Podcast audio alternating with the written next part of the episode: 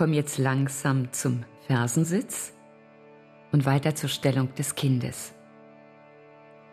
Gesäß ruht auf den Fersen, Becken ganz locker, Stirn auf dem Boden, Arme nach hinten gezogen, Hände nach oben geöffnet, Schultern ganz locker. Der Rücken ist rund und ganz entspannt.